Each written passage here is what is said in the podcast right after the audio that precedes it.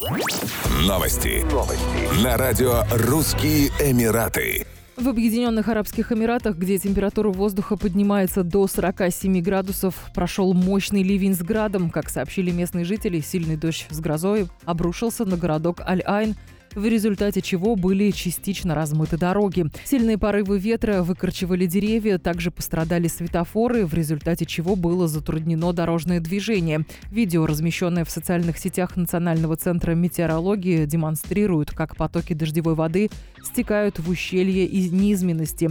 Сильный шторм, как свидетельствуют очевидцы, продлился около полутора часов. Во время дождя температура воздуха падала с 47 до 16 градусов. Синоптики объяснили, что подобный сильный ливень с грозой – нормальное явление для данного времени года. В частности, такие муссонные ливни наблюдаются и в Индии. Во время дождя уровень влажности в Аль-Айне достиг 95%, но в следующие несколько дней будет постепенно снижаться до 80%.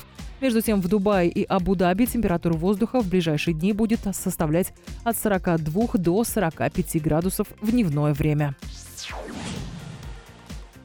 Прибрежных водах Дубая обнаружена туша 12-метрового хищного тропического кита. Группа спасения нашла его в морском канале в районе Джебель-Але и доставили в порт, где было проведено его полное вскрытие.